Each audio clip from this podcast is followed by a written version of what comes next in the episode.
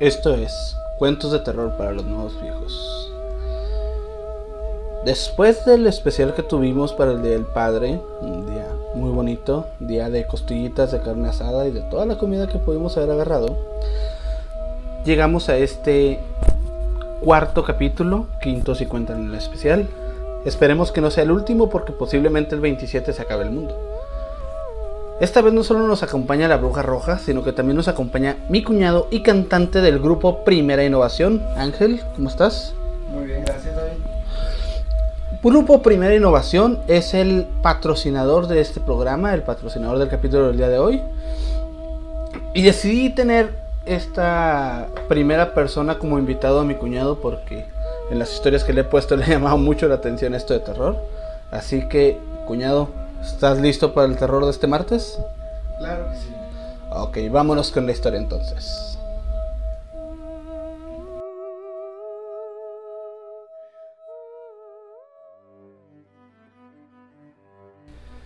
Hola, la primera vez que te vi, me sorprendió poder verte. Tenías una tortuga chiquita en tus manos. No dejabas de referirte a ella como Miguel Ángel, Supuse que le pusiste así como una referencia a las tortugas ninja. Te echaste tu cabello hacia atrás de la oreja y te arrodillaste para poner tu tortuga en el suelo. Estabas emocionado por verla arrastrándose en la grava. Me recordó a mi gato, como solía jugar con él cuando tenía tu edad. Fui testigo de toda tu infancia desde mi pequeña ventana. Tu primer paso en bicicleta, tu primer día de escuela, tu primera amiga real, tu primer día en la escuela secundaria y el uniforme adorable con el que vestías. Recuerdo aquella vez que ganaste la feria científica y trajiste a casa un trofeo que tenía una forma de una célula. Fuiste un niño muy feliz. Te vi crecer, vi los cambios de tu cuerpo. Te hiciste más alto, tu complexión se hizo más corpulenta, tu rostro con unas facciones más toscas. Noté cómo los demás comenzaron a verte de forma distinta. Había chicas que te miraban con atención, los ojos saltones de esas mujeres que querían algo contigo, y todo eso sucedió enfrente de mí. Y noté que yo también estaba cambiando. Envejecía, me debilitaba y me desilusionaba. Perdí mi voluntad para escapar de mi vida dolorosa.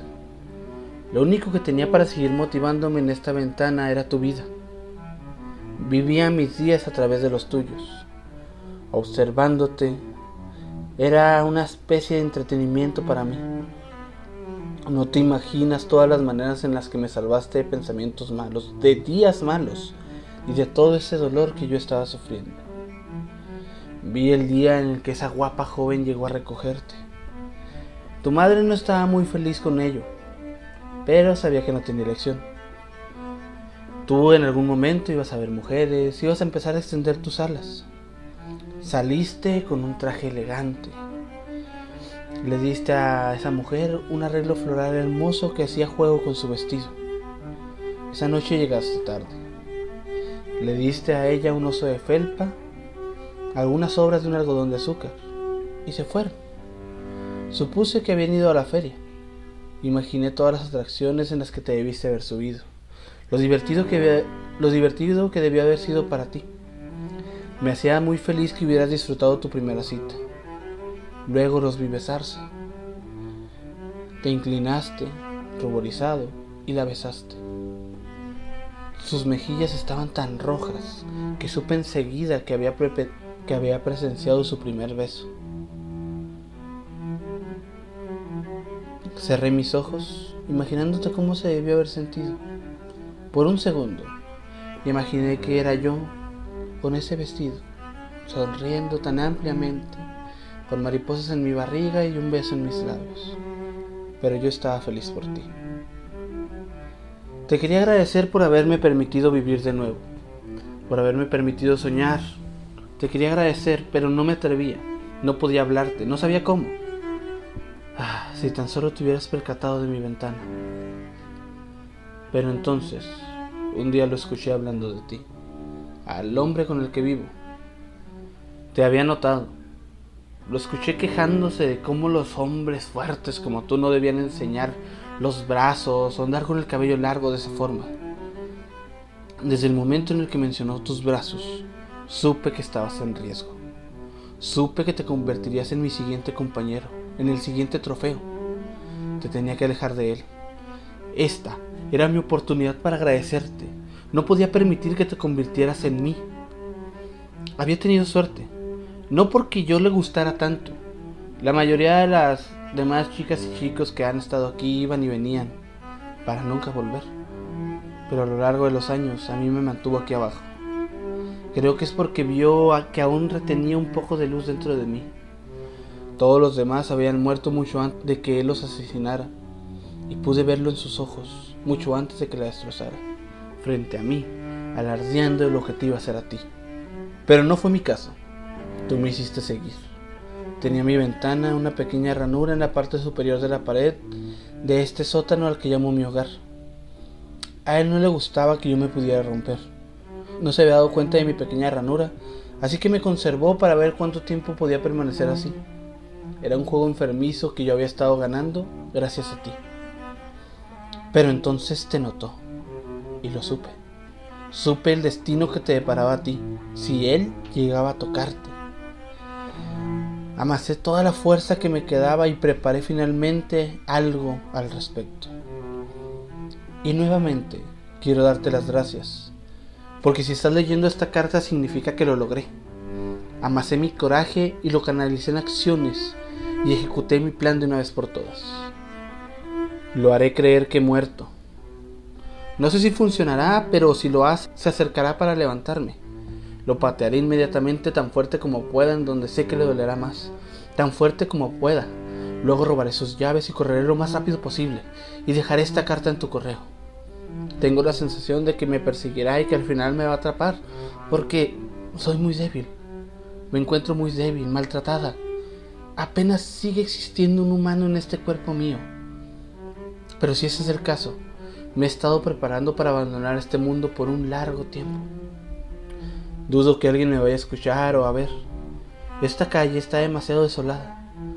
A veces parece que tú eres la única vida por aquí pero siempre y cuando recibas esta carta, sabré que cumplí con mi parte y que estarás a salvo.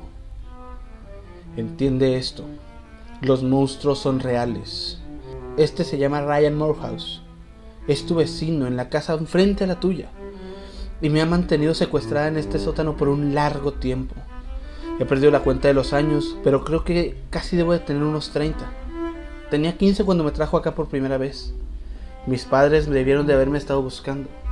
Por favor, no les digas nada acerca de mí. No quiero que sepan de las torturas que me hizo pasar. No quiero que me vean rota de esta forma. Solo quiero que lo reportes a la policía. Su naturaleza maligna y su mente depravada solamente pueden ser detenidas si está aprisionado detrás de las barras. Cuando entren, descubrirán cuerpos colgando en las paredes del sótano. Para este punto, yo ya he aprendido a vivir con el olor, pero los notarán en el instante que pongan un pie abajo. Hay muchas chicas y chicos jóvenes en las paredes de mi habitación. Diles que los traten con delicadeza. Son buenas personas. Han sido mis acompañantes, mis amigos. Sobre todo te quiero dar las gracias. Fuiste lo único que me hizo seguir adelante. Fuiste mi luz y ahora estoy escapando gracias a ti. Escapando de esta habitación horrenda. Escapando de esta vida horrenda. Incluso si significa que finalmente podré morir. Con amor, la chica que te vio crecer. Descubrimos esta carta en nuestro buzón después de haber contactado a las autoridades. Entraron al hogar de nuestro vecino al otro lado de la calle. Durante el transcurso de cinco días, encontraron un total de 25 cuerpos ocultos en las diferentes secciones de su casa. Tenía planes para secuestrar a nuestro hijo. Pero gracias a esta persona su plan fue interceptado. Aún no hemos encontrado a la chica que escribió esto. Nos gusta crecer que escapó con vida, pero, tristemente, no es probable que Ryan Morehouse también haya desaparecido. Ni siquiera sabíamos su nombre, pero encontramos esa pequeña ranura en la pared desde donde vio crecer a mi hijo.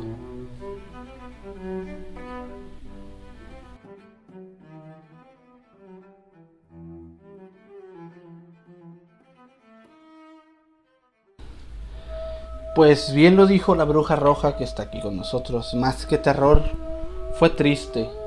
Es triste, pero es una vida a través de otra vida, y fue una vida por otra vida. ¿Qué te pareció, cuñado, esta historia? La verdad, pues me dio miedo, pero a la vez me dio tristeza. Bueno, la verdad me puso la piel chinita. Y es la finalidad de todo esto, por esto son esos cuentos de terror. Porque pues tú estás más chavo que yo, futuramente vas a ser un nuevo viejo. Yo ya estoy en el proceso de ser un nuevo viejo. Y esto es lo que somos, somos los cuentos de terror para los nuevos viejos. Y cuñado, primera innovación, ¿qué es primera innovación? Platícanos, dinos qué haces, qué estás haciendo y por qué decidiste patrocinar este episodio. ¿Para qué quieres la publicidad? Ok, mira, este, Primera Innovación es un grupo norteño, eh, es un nuevo proyecto, bueno, ya tenemos dos años con él, este, pero ahí estamos a la orden, contrataciones al 639 107 77 51, este, pues música norteña y pues estamos. La gente que quiera escuchar tu música, Ángel, ¿dónde la puede encontrar? ¿Tienes algún canal de YouTube, Facebook? Sí, claro, en la página de Facebook, Primera Innovación, para que nos busquen, ahí tenemos nuestro contenido, videos y, y música, fotos, ahí subimos nuestro contenido cada vez que eh, tenemos algún proyecto, video, para que nos sigan ahí en la página. Pues ya lo saben, gente, desde Chihuahua, desde el kilómetro 99, más cerca de Rosales que Delicia, Chihuahua, nace este grupo Primera Innovación. Ahí estamos buscando hacer una colaboración con ellos con unos corridos de terror, el corrido del Cobalto 60. Ah, se viene con madres ese corrido. Bien, pues no queda más. Hay que salvar a todos aquellos que podamos salvar. No seamos las personas que los vieron crecer, sino los que los ayudaron a crecer. Mi nombre es Castle Moya y esto fue Cuentos de Terror para los Nuevos Viejos. Dulces sueños.